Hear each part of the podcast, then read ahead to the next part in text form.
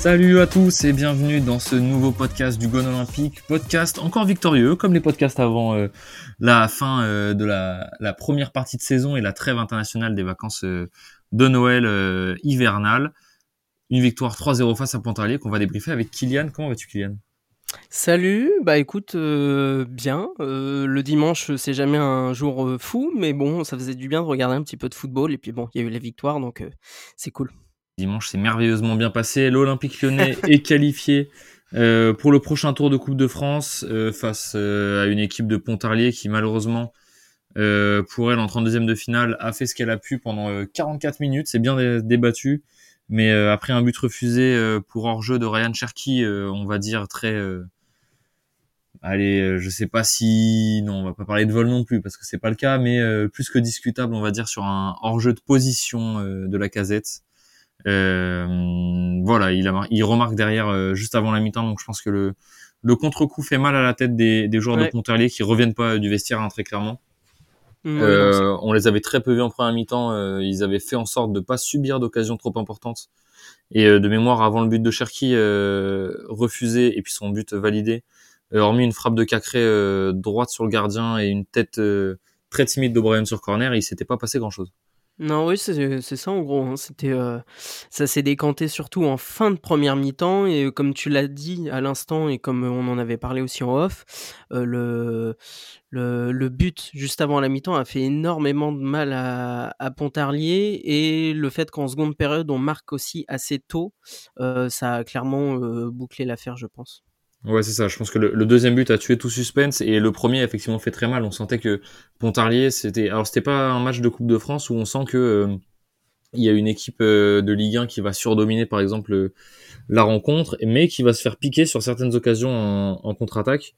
là, on a clairement senti une équipe de Ligue 1 qui peinait à rentrer dans les 20 derniers mètres adverses, voire 30 derniers mètres de manière autre que par des passes latérales euh, de par le fait que l'équipe, euh, on va dire le petit pousset, donc Pontarlier pour le coup, euh, avait clairement décidé de jouer le 0-0. De ce que j'ai vu, il, il, montait à 2, à 3 grand maximum sur les montées de balles et elle passait très rarement le milieu de terrain de manière intéressante, on va dire.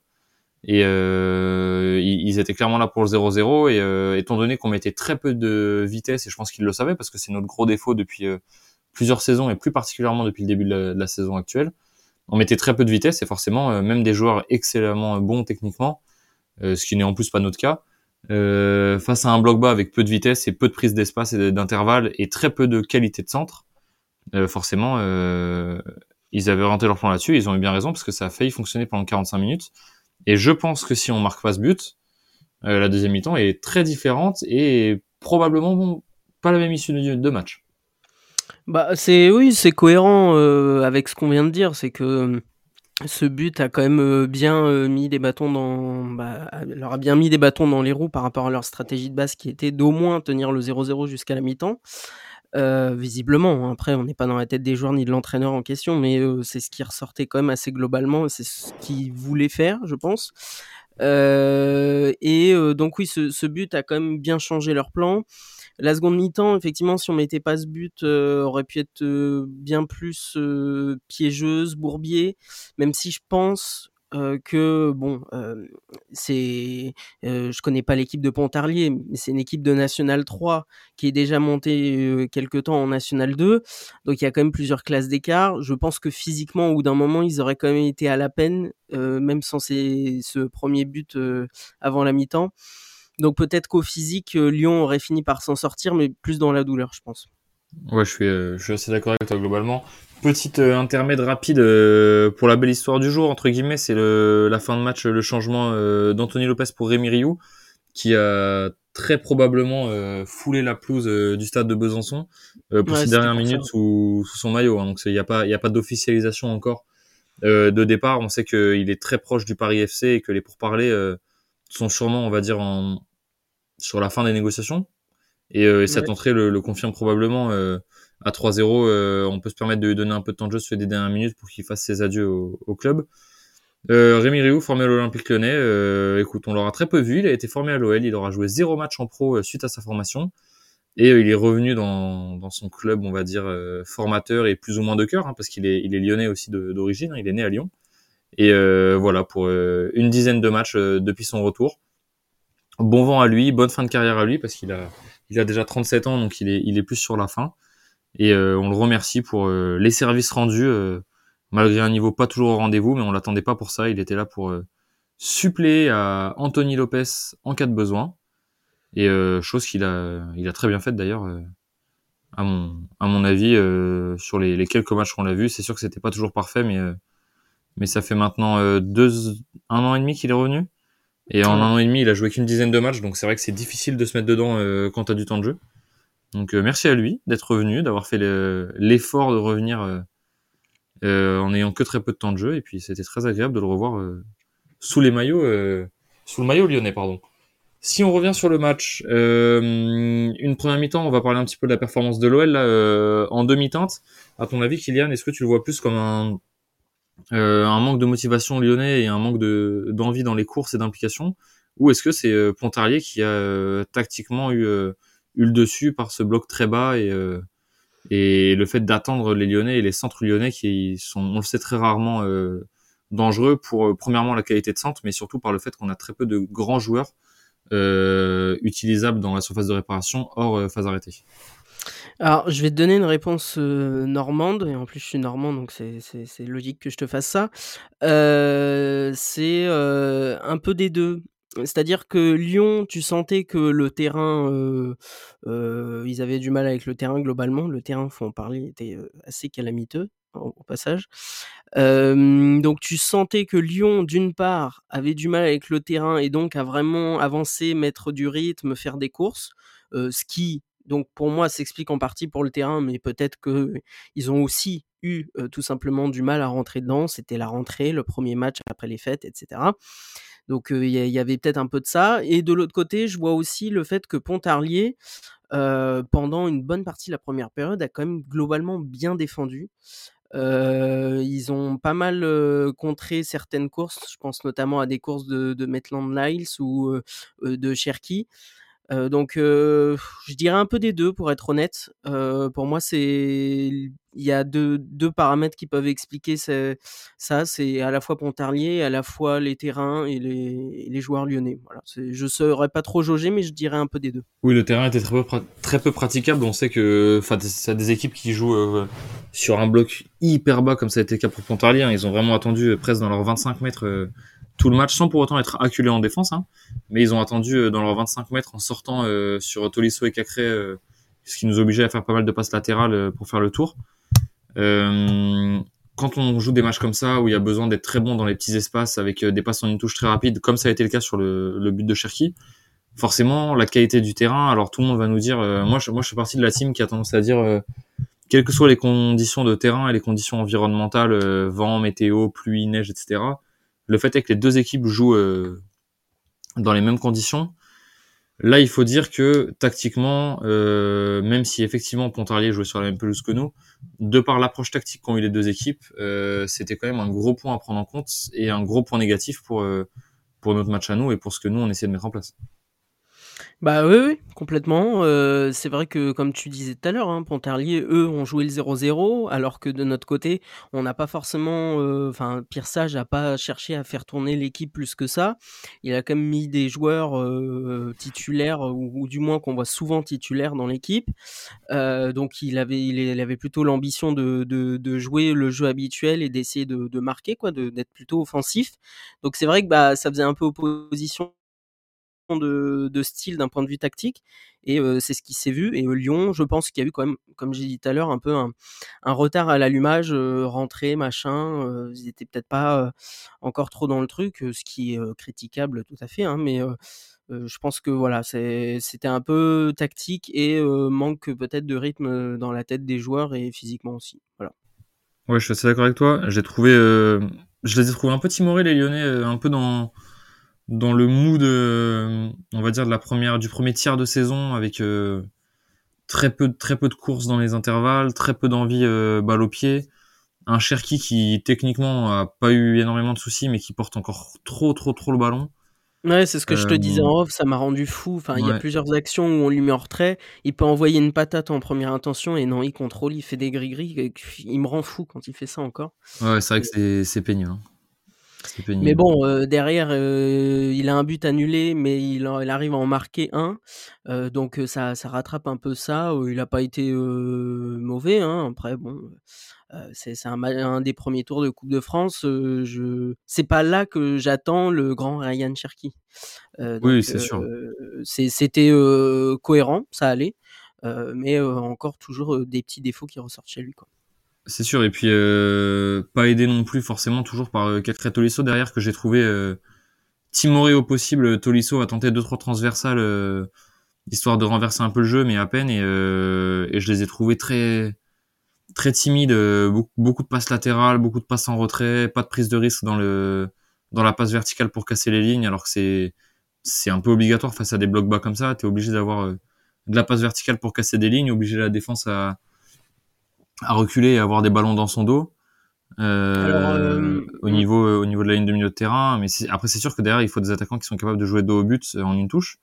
Euh, la casette sait le faire mais il est probablement le seul à savoir le faire donc c'était pas non plus toujours facile alors après, je suis d'accord avec toi, hein, ils l'ont pas assez fait, machin, mais je euh, je sais pas ce qu'il faut en penser, mais euh, les, commentateurs de de la chaîne sur laquelle je, je regardais le match euh, expliquaient que, enfin, ils avaient l'impression, en tous les cas eux, euh, que au vu de la qualité du terrain, ils trouvaient que les nos milieux de terrain, donc en l'occurrence Cacré et Tolisso, et même parfois un peu cherki, ne prenez pas de risque à la passe et ne jouez pas forcément en une touche de balle parce que le, terrain les empêchait ou ça paraissait trop risqué par rapport à l'état du terrain. Alors après, on y croit, on n'y croit pas, on adhère ou on n'adhère pas, mais je trouve que ça serait pas entièrement faux de, dire ça pour constater en partie ce manque d'initiative de, de nos milieux de terrain.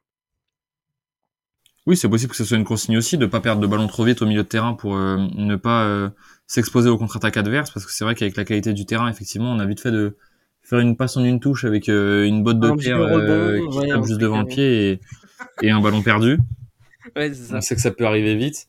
Et, et c'est vrai que c'est potentiellement une demande aussi tactique de jouer avec du jeu plus calme à 2, 3, 4 touches de balle pour assurer, assurer les transmissions euh, et avoir peut-être même un œil, hein, mine de rien, sur, le, sur la, la qualité du terrain euh, avant de jouer quelconque passe ou quelconque dribble.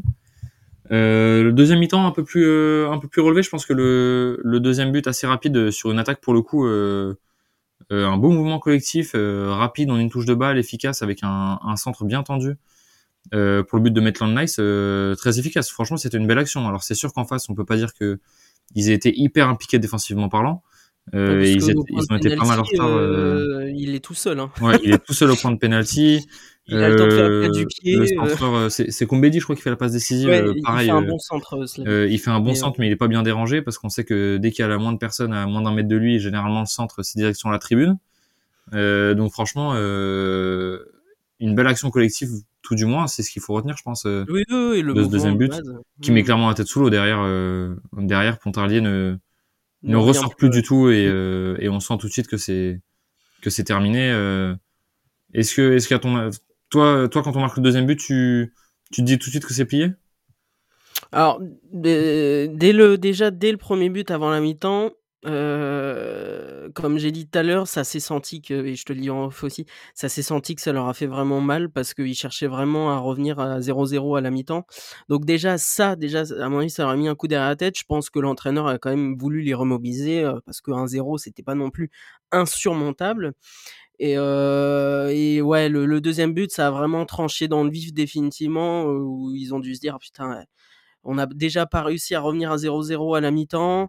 Euh, donc on est déjà mené 1-0. Là, rapidement, on s'en prend un deuxième. Enfin, c'est trop. Enfin, ils, ça, ils ont dû lâcher dans les têtes. Et euh, c'est là que la différence de niveau, si on peut parler de niveau côté Lyon, parce que hormis depuis la fin de première partie de saison où on enchaînait plusieurs victoires où ça allait mieux, mais enfin, ça reste encore un Lyon malade. Mais euh, c'est là qu'on a quand même vu les classes d'écart, je trouve, entre une équipe de nationale qui se défend plutôt bien à côté d'une équipe de, de Ligue 1 qui a des joueurs internationaux. Quoi. Et c'est à partir du deuxième but, je trouve, où on a vraiment senti cette différence. Ouais, on a, senti, euh, enfin moi j'ai senti personnellement euh, dans, les visages après le premier but, euh, j'ai eu l'impression de ressentir une sorte de soulagement euh, après le but hors jeu euh, encaissé. Notamment, ils ont fait un gros plan. Je sais pas si euh, ça t'a marqué ou pas, mais ils ont fait un gros plan après le deuxième but de Cherki, donc le, le premier but de l'Olympique Lyonnais validé. Ils ont fait un gros plan sur l'entraîneur de Pontarlier, dont je suis désolé, j'ai sauté le nom. Oui, j'ai vu le ralenti, il s'est retourné et, dit merde. On, on, on, sent clairement que euh, il se dit putain comment est-ce qu'on a fait pour encaisser ce but alors qu'on est sauvé par euh, par l'arbitre de touche euh, une minute avant mm. et euh, on est à une minute de la mi-temps il n'y a pas eu de temps additionnel il n'y a pas probablement pas ou très peu de temps additionnel parce qu'il s'est pas passé grand chose en première mi-temps euh, hormis ce but refusé mais qui a été refusé assez rapidement donc pas forcément de temps additionnel nécessaire à à l'ajout j'ai senti dans ses yeux une déception de qu'est-ce que je vais bien pouvoir leur dire dans le vestiaire pour qu'ils pour que ça coule pas. Et euh, comme on le dit souvent, le but avant la mi-temps, euh, souvent très très mal, ou but au retour des vestiaires également. Il se trouve qu'aujourd'hui on a marqué les deux. Donc euh, félicitations Lyonnais pour ça aussi, d'avoir su euh, pousser jusqu'à la mi-temps, parce qu'on sait qu'une équipe dans le doute comme Lyon, euh, un match comme ça de Coupe de France, où en 45 minutes t'as quasiment pas une occasion, euh, t'as vite tendance à rentrer dans ta tête dans une sorte de spirale négative. Mm. Où tu vois la mi-temps arriver, la mi-temps arriver, où tu sais que si tu arrives à la mi-temps à 0-0, les mecs en face dans le vestiaire, ils vont avoir une fin euh, terrible en deuxième mi-temps. Et, euh, et je pense que le, le Lyon d'il y a un mois, un mois et demi, euh, avec les mêmes 43 premières minutes, euh, revient à la mi-temps à 0-0. Donc c'est ça fait partie des points positifs aussi à prendre à prendre en compte, je pense, euh, aujourd'hui. Bah après, euh, je reviens sur ce que tu disais de, on dit souvent qu'un but avant la mi-temps ça fait mal, machin. Enfin, c'est notoirement connu, mais c'est une analyse qui est vraie aujourd'hui, mais qui est vraie avec n'importe quelle équipe professionnelle euh, au plus haut niveau. Enfin, c'est un truc euh, réaliste dans les têtes, indubitablement dans les têtes quand ce genre d'événement arrive juste avant la mi-temps. Alors que tu vois que t'es pas bien, que t'es inférieur et que t'essaies juste de tenir le nul pour te remobiliser à la mi-temps avec un discours de l'entraîneur euh, ça, ça, fait forcément mal à tous les niveaux, aujourd'hui comme euh, en Ligue des Champions, en finale de Ligue des Champions, que, que sais-je. Euh, donc ça, ça, se confirme effectivement, et tu parlais de la réaction de l'entraîneur, effectivement je l'ai bien vu, on voit au ralenti que sur le but de Cherki, il se retourne et on lit sur sa tête qu'il doit se dire putain, fait chier, on a, tenu tout ce temps pour se faire avoir euh, sur la ligne d'arrivée juste avant la mi-temps. Enfin, ça se voyait qu'il était vert, quoi. Donc euh, c'est tactiquement, euh, ça a dû bien bien chambouler ce qu'il voulait faire globalement et mentalement aussi. L'équipe a commencé à en prendre un coup, comme on dit depuis depuis tout à l'heure. Oui, puis même mentalement positivement, on l'a vu notamment Diego Moreira par exemple, on l'a senti beaucoup plus libéré, même si c'est encore très loin d'être parfait. Il y a énormément de pertes de balles. Ouais, mais la deuxième mi-temps, euh, il, était mieux quand même. ça lui a fait je trouve que niveau QI foot, c'est encore un peu compliqué. Il a du mal à, à voir le jeu de manière euh, efficace, je trouve. Mais en deuxième mi-temps, euh, on l'a senti libéré avec cette pression en moins de. Je suis attaquant, il y a 0-0, on joue contre Pontarlier, ils sont tous derrière. Je peux pas exploiter ma vitesse et mes dribbles parce que le, le bloc est super resserré. J'enchaîne beaucoup de pertes de balles. je l'ai senti pas du tout en confiance au premier mi-temps et beaucoup plus libéré en deuxième avec des choix beaucoup plus intelligents, spontanés. Il a pas hésité à tirer, il a pas hésité à à aller euh, provoquer. Donc euh, c'est intéressant aussi de voir que euh, les joueurs prennent aussi confiance doucement en eux et en l'équipe et que bah, mine de rien, même si c'est que Pontarlier entre guillemets avec tout, tout le respect qu'on a pour eux évidemment, ça fait quatre victoires en quatre matchs et euh, je pense que recommencer la saison sur une victoire aussi, euh, alors je sais pas si on peut dire que c'est une victoire probante, mais une victoire dans laquelle on gagne quand même 3 buts à 0 malgré une première mi-temps un peu terne, et surtout, on n'a pas du tout été inquiété. Donc, euh, la, la, grosse force qu'on a eue, c'est que les quatre divisions d'écart, elles ont été vues à ce niveau-là. On a eu euh, aucune euh, once de peur pendant le match d'encaisser un but. Il s'est vraiment rien passé du côté de la cage d'Anthony Lopez.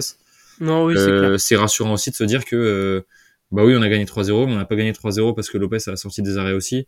Hormis une frappe lointaine en fin de match où Lopez belle reprise, bien, hein, ouais, très belle reprise. alors il fait, il fait un plongeon à la Lopez un peu pour la photo parce qu'elle est pas si loin que ça de lui. Mais, elle est rapide. Euh, mais elle arrive vite.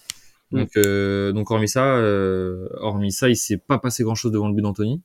Donc, je pense que pour la, la, défense, ça va aussi permettre de te mettre en confiance, de dire bah oui, j'ai une équipe 4 divisions en dessous. Et effectivement, offensivement parlant, ils ont pas vu le jour. Euh, donc c'est qu'on a forcément été efficace dans, dans, le pressing au milieu de terrain et dans la couverture défensive euh, par nos joueurs, nos joueurs de, de, dernière ligne. Non, mais c'est ça et puis ça permet de de maintenir la dynamique mise en place depuis, heu, un peu plus de d'un mois, un mois et demi quoi. Ça ça permet de se dire: «Bon, heu, avant les fêtes, on était sur 3 victoires de suite, heu, il y avait une un semblant de dynamique qui semblait se mettre en place, la les les joueurs s'étaient remis à l'endroit, en tous les cas certains joueurs qui devaient être clés jusque-là, mais qui ne l'étaient pas, s'étaient remis à l'endroit dans la tête». Ça permet de maintenir la dynamique en se disant: «Avant la trêve, on gagne. Après la trêve, on regagne de nouveau. On se dit pas qu'on retombe dans des travers, dans des trucs où même si Lyon avait fini par gagner, je sais pas, 11 1-0 en galérant, euh, là, cet après-midi contre Pontarlier, serait, je trouve, un peu remis en question la, la dynamique qui se mettait en place doucement depuis plus d'un mois. Là, euh, certes, on a galéré un peu en première mi-temps, mais ça s'est quand même assez rapidement décanté une fois que le premier but a été mis et petit à petit, voilà, c'est venu. Donc ça permet de maintenir aussi la dynamique qui existe depuis quelque temps et ça rassure un peu dans les têtes les joueurs qui se sont dit bon, il y a eu les fêtes, mais depuis les fêtes, on est tout, on est après les fêtes, on est revenu là, on est, on est de nouveau dans une la même dynamique qu'avant. On est de mentalement, ça n'a pas changé, on, on, commence à revenir. Donc je, je, trouve que ça sert aussi à maintenir la dynamique, même si c'est pas en championnat, mais c'est quand même un match d'importance puisque c'est pour avancer en Coupe de France. Donc ça permet de maintenir une dynamique euh, globale. Ouais, complètement. Et du coup, en, en parlant de, de, dynamique, un peu, on va avoir euh, euh, quelques modifications dans l'effectif. On a eu euh, quelques départs déjà. On a notamment eu l'arrivée euh, de deux joueurs brésiliens du côté de Botafogo. On en parle depuis cet été de ces joueurs-là. Oui, oui c'était quasiment fait. donc pour des pour un montant total d'un petit peu moins de 7 millions d'euros, je crois, et un intéressement euh, à la revente euh, de 50% sur le montant net. C'est 50% ou sur le bénéfice, je sais plus. Euh, euh, c'est pas l'intéressement, c'est sur la vente en elle-même ouais, que Botafogo aura 50%. De toute façon, sur le bénéfice ou pas, pour des mecs qui ont acheté 3 millions chacun, ça n'a que très peu d'intérêt, on va dire. Euh, 50%, bon, de toute façon, John Textor, hein, il a fait ses magouilles perso. Il a bah, mis des de la poche gauche dans la poche droite. C'est ça, en fait. Il, il s'est convaincu lui-même. C'est ça qui est fort, quand même. il, il s'est dit, tiens, il y a 6 millions de trop dans la gauche, je vais les mettre dans la droite, je vais me foutre deux mecs dans l'avion. Okay, et puis on verra ce que ça donne. Euh, S'ils deviennent super forts, bah, j'en foutrai 50% de la droite dans la gauche et puis ça ira bien. En parlant de ça, il était au stade hein, cet après-midi. Il était au stade, euh, ouais. ouais, ouais. Il, il était une, au stade avec David Frio. Il y a une vidéo de lui qui tourne, euh, John Textor, où il était, il est allé voir les supporters lyonnais qui ont fait le déplacement. Ok, ah, j'ai pas vu.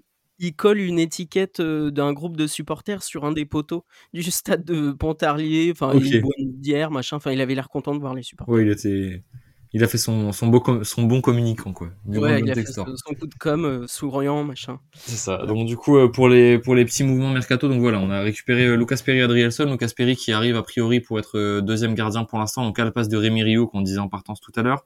Mm. Euh, Adrielson vient, lui, clairement pour s'imposer dans la hiérarchie en défense centrale. À côté de, de O'Brien, je pense. Hein. En sachant qu'il est à noter, et notez-le bien, je pense que certaines personnes, et enfin tout le monde est plus ou moins déjà au courant, que ce sont deux joueurs qui sortent d'une saison pleine au Brésil, euh, qui n'ont pas eu de vacances ou très peu entre guillemets entre la fin de saison au Brésil et l'arrivée à Lyon, euh, donc euh, qui sont des joueurs qui potentiellement ne sont pas amenés à jouer énormément sur la deuxième partie de saison. Ils sont recrutés plus pour du moyen terme, parce que je pense qu'on connaît tous, qui plus est dans le foot actuel avec le nombre de matchs qu'il y a, tous les mecs qui jouent les compétitions internationales l'été, qui ont très peu de vacances, qui enchaînent deux saisons à la suite, au bout d'un mois et demi, ils sont cuits et ils sont blessés. Donc il n'y a pas forcément d'intérêt à les faire jouer tout de suite. De toute manière, Lucas Perry a clairement été intronisé en tant que gardien numéro 2 à son arrivée, euh, au moins jusqu'à cet été. Je pense que le, le reste de la hiérarchie se fera cet été. Adrielson a été présenté plus ou moins comme une recrue à potentiel jeu euh, immédiat en fonction de ses performances et entraînement. Mais n'oublions pas que c'est deux gars euh, qui ont une saison complète dans les pattes et euh, un dernier quart de saison très compliqué euh, à Botafogo. À Botafogo ouais. Très compliqué, euh, et... pas forcément bon dans les têtes. Et ton analyse euh, de euh, ils sont pas euh, forcément prêts à jouer tout de suite, tout de suite, elle vaut encore plus, comme tu disais, pour Lucas Perry, puisque ce qu'il a été annoncé, c'est qu'effectivement, pour la deuxième partie de saison, il arrive en tant que numéro 2, donc bah il, il va peut-être jouer quelques matchs de coupe, euh, puisque là on avance en Coupe de France, donc il jouera peut-être le prochain tour, euh, s'il est apte, euh, s'il est en forme, etc.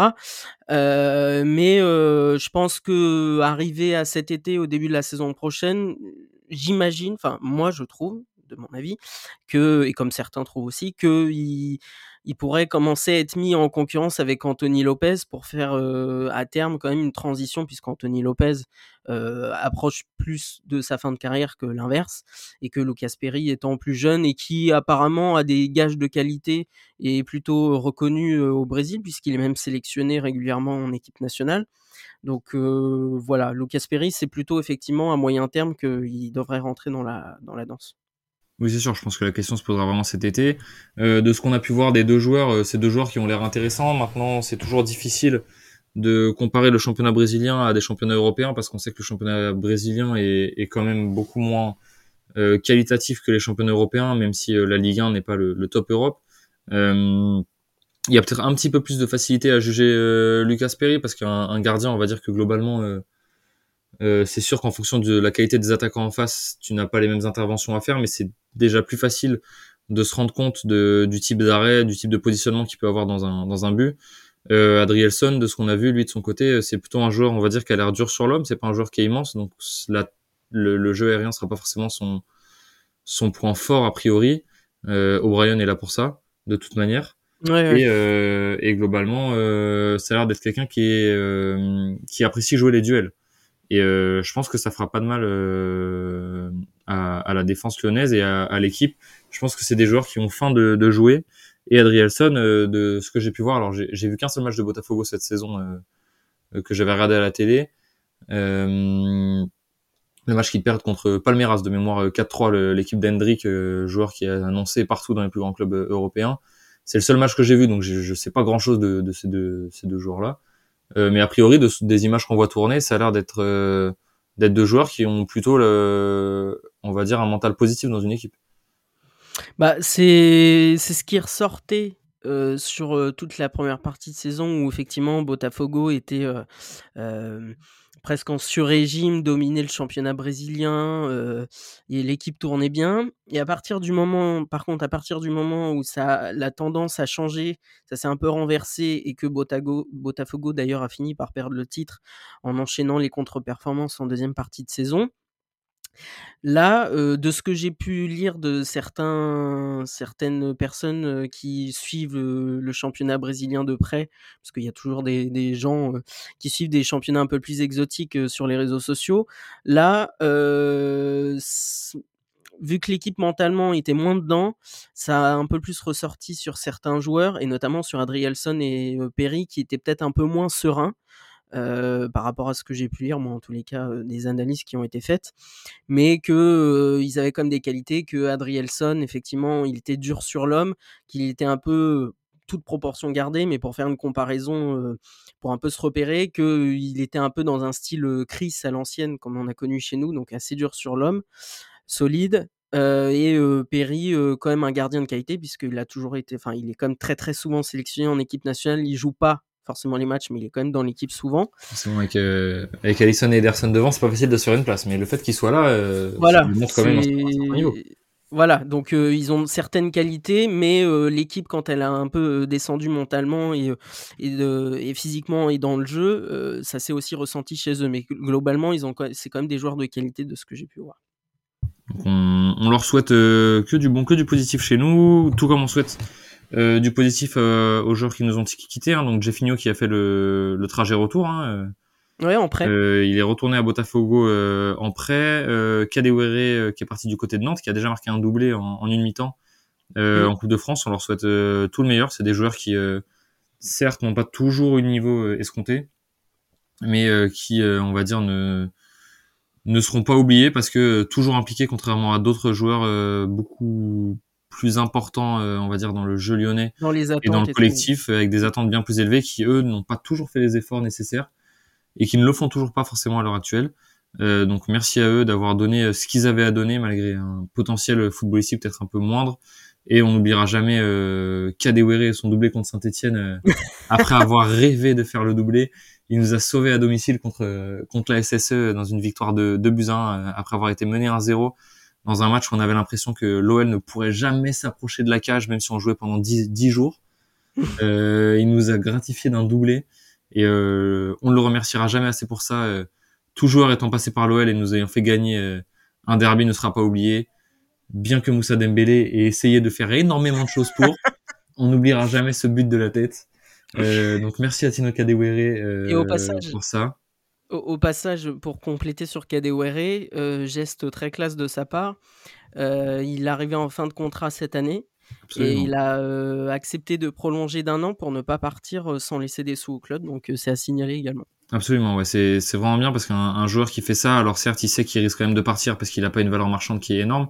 Oui, on sait qu'il y a énormément de énormément de joueurs qui ne veulent pas le faire par peur que le le montant demandé par le club soit trop élevé et que ça les empêche de partir. C'est notamment pour ça que les joueurs aujourd'hui, euh, on va dire, euh, prolongent de moins en moins leur contrat quand ils savent qu'il y a potentiellement une vente dans les tuyaux, euh, parce que ça leur permet deux choses, ça leur permet de choisir où ils vont sans avoir à avoir le club au cul qui empêche parfois les transferts parce qu'ils estiment que le montant proposé n'est pas suffisant, et ça leur permet en plus euh, de se mettre ce montant dans la poche parce que le club qui n'a pas d'indemnité de transfert va avoir euh, tendance pour attirer les joueurs à leur proposer une prime à la signature très élevée. Et donc on remercie Tino Kadewere pour ça, merci à lui euh, pour la classe. Euh, et puis on lui souhaite bon vent euh, à Nantes et euh, où, euh, où qu'il puisse finir euh, sa carrière. On va se laisser là-dessus, je pense, euh, Kylian. Ouais, on on fera a fait forcément mercato euh, la semaine prochaine après le match contre le Havre s'il y a des mouvements, ou alors on fera euh, s'il y a beaucoup de mouvements, ce qui est peu probable, je pense. Mais si jamais ça arrive, on fera peut-être un podcast plus dédié mercato en, en fin du mois de janvier. Euh, sinon, on vous tiendra au courant toutes les semaines des, des petits mouvements et des petites rumeurs qu'il y a, euh, parce qu'on a l'air de plutôt partir sur un mercato euh, assez calme malgré la, la DNCG positive euh, euh, au mois de décembre. Donc, on verra, on est qu'au début du mois, on verra. c'est ça, exactement. On est que, on est que le 7 janvier. Il reste encore euh, un bon trois semaines, trois semaines et demie de mercato. On va voir comment ça se passe. Euh, en attendant, nous on se retrouve la semaine prochaine pour le débrief du match euh, contre le Havre, le retour de la Ligue 1 euh, en championnat euh, pour l'Olympique Lyonnais. Euh, on espère une continuité de victoire, une continuité de progression dans le jeu pour remonter au classement et euh, se sauver le plus rapidement possible pour s'enlever tout stress de fin de saison. Euh, si on peut être sauvé dans, euh, admettons, euh, allez, euh, 5-6 matchs parce qu'on a enchaîné pas mal de victoires et que derrière on peut jouer la Coupe de France euh, à fond, euh, bah, j'ai envie de vous dire pourquoi pas parce que l'année dernière, euh, je pense que le, la Coupe de France aurait dû être gagnée très Ah clairement. oui, la défaite en demi ça contre n'a pas été le cas. scandale. scandale. Euh, là, le fait de pas avoir de course à l'Europe à jouer en championnat et d'être sauvé potentiellement euh, si on fait des bons résultats dans les semaines qui arrivent, euh, avec un tirage au sort un peu favorable en Coupe de France, parce qu'on va pas se mentir, si on tire le PSG au prochain tour, c'est réglé. Euh, même, si on tire, même si on tire Lille ou Marseille ou ce genre de, de club, euh, je pense que ce sera réglé. Donc si on a un tirage favorable et qu'on arrive à se sauver assez vite en championnat, euh, est-ce qu'on pourrait pas se sauver en championnat et aller jouer la Coupe d'Europe, plus gagner un trophée avec la Coupe de France, Kylian? Prenons-nous à rêver, c'est début janvier. Voilà, c'est le voilà, début il est ambitieux, garçon. il faut se prendre, il faut se prendre à rêver. Il faut, il faut se trouver un objectif de fin de saison. Je refuse d'être une équipe qui, qui finit milieu de tableau là et qui a plus rien à jouer à la fin du mois de mars. Euh, ni la montée, ni la descente, ni l'Europe, ni je ne sais quoi, ni on, la va, coupe. on va faire un all-in sur la Coupe de France. Je prie pour avoir un intérêt à regarder les matchs autre que mon amour pour l'Olympique Lyonnais à la fin du mois de mars. Euh, en espérant tout de même préférer hein, être dans le ventre mou et éliminé de la Coupe de France que qualifier en Coupe de France et euh, à perdre tous nos matchs et à devoir se sauver au dernier dernier match de championnat en Ligue 1 bien évidemment. Évidemment. Oui, évidemment, on, on le souhaite. Donc on va se laisser là-dessus, messieurs dames, on se retrouve la semaine prochaine pour le débrief du match contre le Havre comme dit et un éventuel point mercato. Merci à tous, merci Kylian Bah, d'avoir été avec moi comme d'habitude et puis on se retrouve la semaine prochaine. Salut à tous, ciao. Ciao. C'est moi qui dis merci à vous tous parce que c'était magnifique.